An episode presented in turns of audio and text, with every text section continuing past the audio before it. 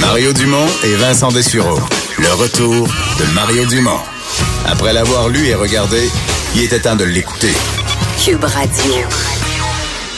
I speak français. euh, la, la, la, la contradiction des jeunes du Québec, que des jeunes francophones, on pourrait dire du Canada en général, par rapport à leur langue, documentaire de Karina Marceau, qu'on rejoint tout de suite. Bonjour Karina.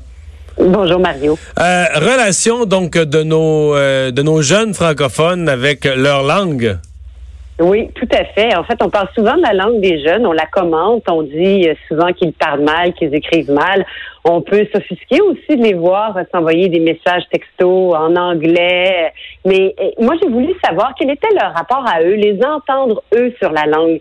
Est-ce qu'ils ont encore un attachement au français? Quelle place prend l'anglais dans leur vie? Donc, aller peut-être au-delà des idées reçues pour leur donner la parole, mais leur donner la parole en leur posant des questions à la caméra. Pensais que ça allait être biaisé au départ parce que un jeune ne dira pas d'emblée non moi le français ça m'intéresse pas. Fait que je trouvais que la façon de contourner cette difficulté là c'était de commencer par un sondage anonyme répondu par 900 jeunes euh, issus de toutes les régions du Québec sur différentes questions et c'est à partir de là ensuite que je suis allée sur le terrain chercher des réactions.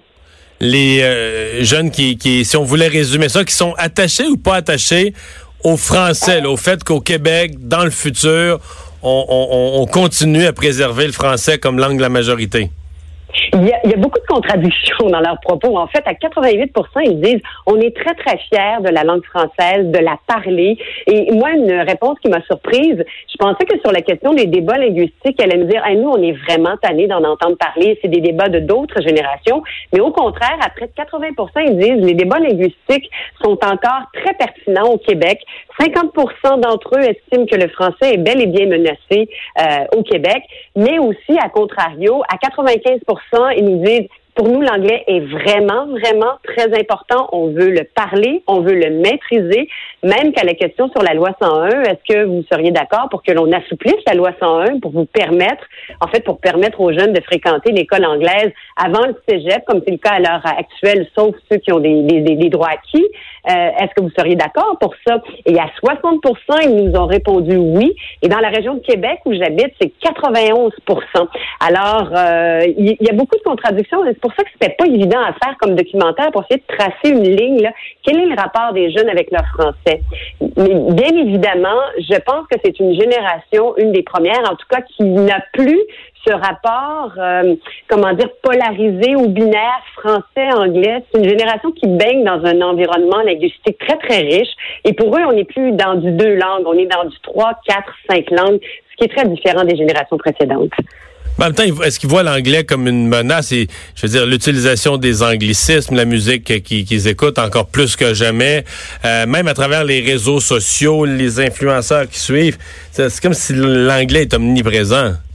Oui, l'anglais est omniprésent et ils n'ont absolument pas peur des anglicismes, ils n'ont absolument pas peur de cette espèce de rouleau compresseur euh, de la culture anglophone. Euh, pour eux, il n'y a pas de péril en la demeure. Ils aiment utiliser des anglicismes parce que ça texture leur langage.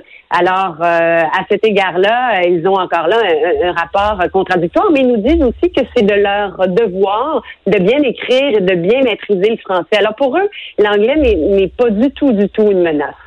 Hum. non, l'orthographe, c'est-à-dire le la qualité de la langue. Bon, je veux dire l'orthographe, je parle de langue écrite, je pourrais inclure la langue parlée aussi, mais est-ce que ça, ils voient une...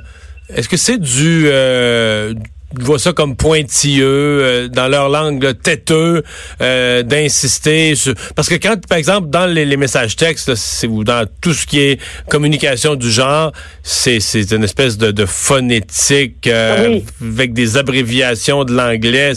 C'est une, une, langue une langue nouvelle ouais un dialecte.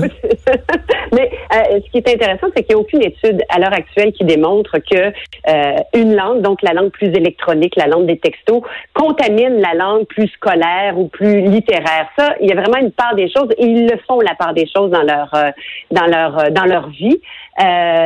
maintenant, est-ce que ils estiment qu'ils parlent moins bien? Oui, ils pensent qu'il y a peut-être ils maîtrisent peut-être un peu moins bien. Mais ce qu'ils nous disent, c'est euh, euh, pouvez-vous nous parler aussi d'autre chose que de syntaxe, d'orthographe? Parce qu'à chaque fois qu'on parle de la langue, on parle de ça.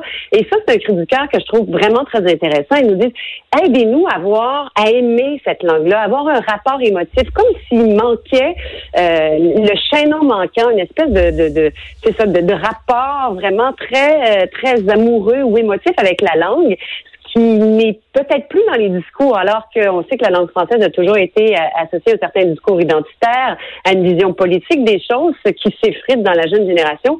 C'est bien qu'ils nous disent, oui, on peut-être on fait des fautes et tout ça, mais au-delà de nous taper sur la tête, aidez-nous à aimer cette langue-là. On en a besoin. Et ça, je trouvais ça vraiment beau de la part des jeunes. Ouais.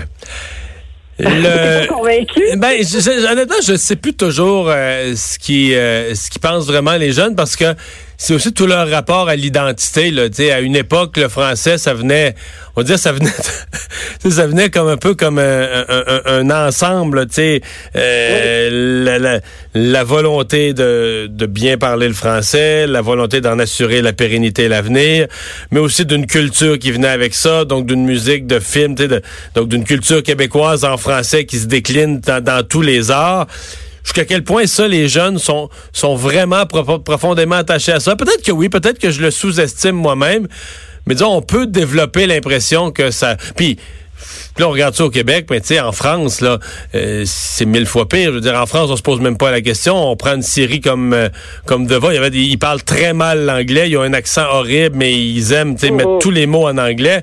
Fait que la France, de ce point de vue-là, est, pitoyable dans l'utilisation des anglicismes. Tout à fait. Je veux dire, c'est pas c'est pas un modèle euh, c'est pas un modèle à suivre. Mais évidemment, ils sont dans une dans un environnement linguistique et politique très, très, très différents.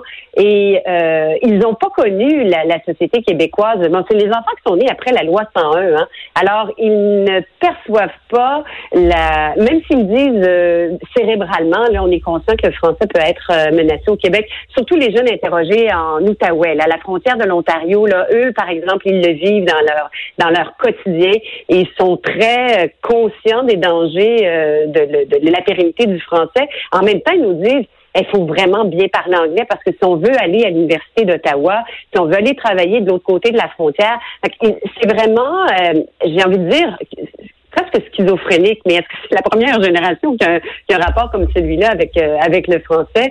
J'ai sorti un extrait de euh, Gérard euh, Filion, qui était directeur du Devoir en 1957, et qui disait d'ores et déjà que les jeunes, à l'époque, parlaient mal et maîtrisaient pas le français, avaient une syntaxe anglophone. Donc, c'est pas le jour de la marmotte, mais j'ai l'impression que depuis toujours, le français chez les jeunes est une question qui revient sans cesse et on, on est un peu inquiet de, de la qualité de la maîtrise du français.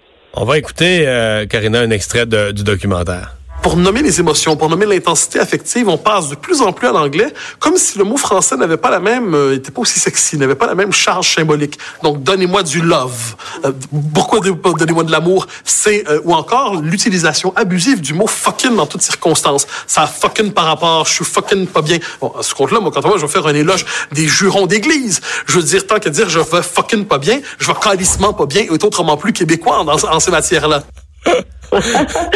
c'est vrai, c'est tout vrai. Hein? ouais, mais effectivement, là, les, moi je l'ai chez nous, puis même, même moi j'ai entre entre 22 ans et 16 ans dans la même maison là, euh, il y a un écart. Là, je veux dire, c'est beaucoup plus à la mode. Ceux qui sont présentement au secondaire, l'utilisation des anglicismes a pris beaucoup de place là. Oui, tout à fait.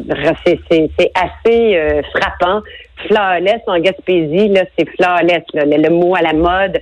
Euh, à la maison aussi, nous, on est très pointilleux sur la, qualité du français. On essaie de, bien parler, de bien écrire le français, mais inévitablement, les enfants arrivent avec euh, avec des anglicismes. Puis c'est trouver aussi la façon de, bien cadrer ça, parce qu'on veut pas non plus être euh, ringard et leur taper toujours sur la tête, mais euh, effectivement, ça, ça rentre par la grande porte, les anglicismes. Donc, documentaire ce soir?